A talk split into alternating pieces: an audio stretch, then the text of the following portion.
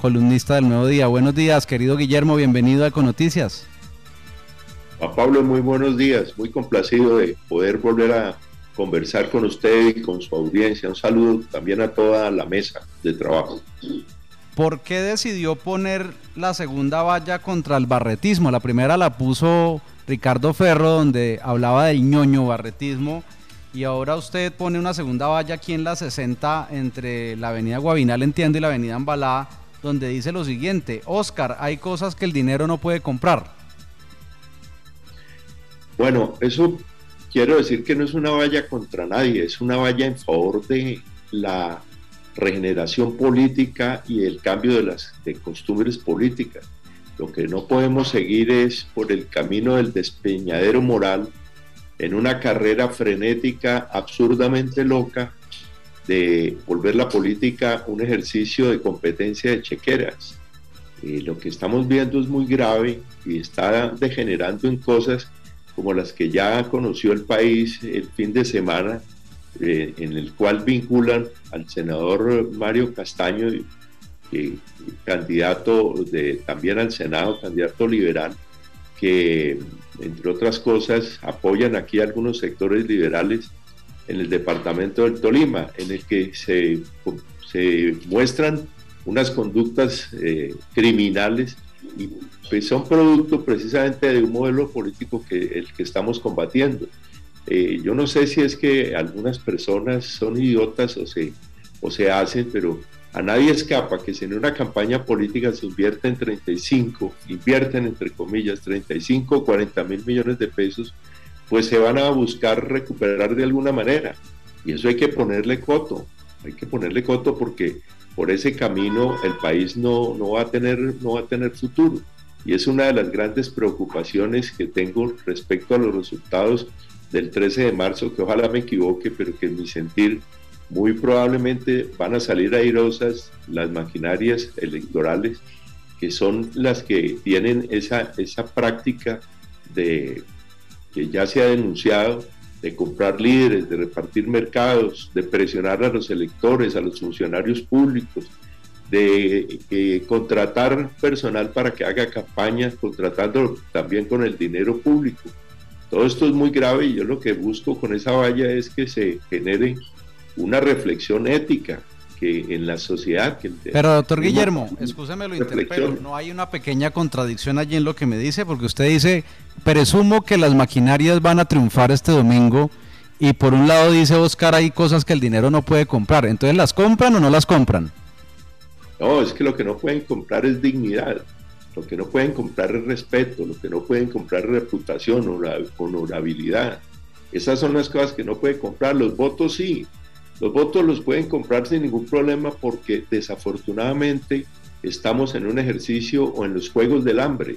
La gente está muy necesitada y está en un estado de postración moral en Juan Pablo que está dispuesta a vender su voto por cualquier cosa, por una cachucha, por una camiseta, por 20 mil pesos, por un mercado. Yo le digo que en la, próxima, en este tiempo, o mejor, más concretamente para el 14 de, para el 13 de, marzo, lo que vamos a ver aquí es que por un día va a bajar el desempleo en el Tolima, por un día. Eh, Pero hay un ejército concretamente, ¿contra qué maquinaria se está refiriendo usted? pues, el blanco es, gallina lo pone y frito se come, no, nos, no, no, no necesitamos especificarlo, pero si quiere se lo especifico. Mire, eh, aquí hay una, unas maquinarias y un estilo político que se generalizó. Esa es la verdad. Que el mayor expositor de ese estilo político es el candidato Oscar Barreto, tampoco es un secreto. Es un secreto a voces, lo sabe. A mí me, da, me, me sorprende mucho lo que está pasando en el Tolima, que en voz baja y en los cafetines, en los corrillos, en las esquinas, en las charlas de, las familias, todo el mundo está sorprendido y se pregunta, ¿y de dónde está saliendo tanta plata? ¿Cómo están haciendo esto? ¿Cómo en una, en una manifestación se pueden gastar mil millones de pesos en una sola tarde? ¿De, ¿De, dónde sale esto? ¿Quién está financiando? ¿Quién está pagando? Pero esas respuestas no se dan, no se ha dado. Y como no se ha dado, como no hubo tampoco la posibilidad de que se diera un, un, debate programático sobre las distintas propuestas que tienen los candidatos al, al, al Senado, que hubiera sido deseable. Y, y, esto todo lo que busca, reitero, es tener un, generar una reflexión ética. Hay cosas que el dinero no puede comprar. La honorabilidad no la puede comprar el dinero. La reputación y el buen nombre no la pueden comprar el dinero. Para todo lo demás sí. Como reza el comercial de, una famosa tarjeta de crédito. Para todo lo demás la pueden utilizar. Eso le iba a decir. Para todo lo demás Mastercard. Eh, le quiero leer este comentario y quiero saber su opinión. Dice Fernando Barón Palomino, otrora denunciante de la corrupción de los Juegos Nacionales. Otro estúpido, abro comillas, sobre su publicación de la valla. Otro estúpido que cree que la pelea es entre tolimenses. Se gana una curul sin haber puesto un ladrillo. Viven de la muerte de Galán. Cierro comillas. Su opinión. A un cagajón, poca atención, mi querido Juan Pablo. Eh, sobre todo porque uno no entiende por qué la corrupción se denuncia de una parte y no de la otra. Yo no veo a Fernando Barón Palomino denunciando corrupción en administraciones departamental y municipal actuales. Es que tienen una moralidad selectiva y eso es lo que yo me, niego a, incurrir. Aquí se, se mira por un solo ojo las cosas, se cuestionan cuando se trata de un lado, pero no de todo. Aquí hay que hacer una reflexión moral profunda y la tenemos que hacer todos y la tienen que hacer los medios de comunicación y la tienen que hacer los sectores productivos.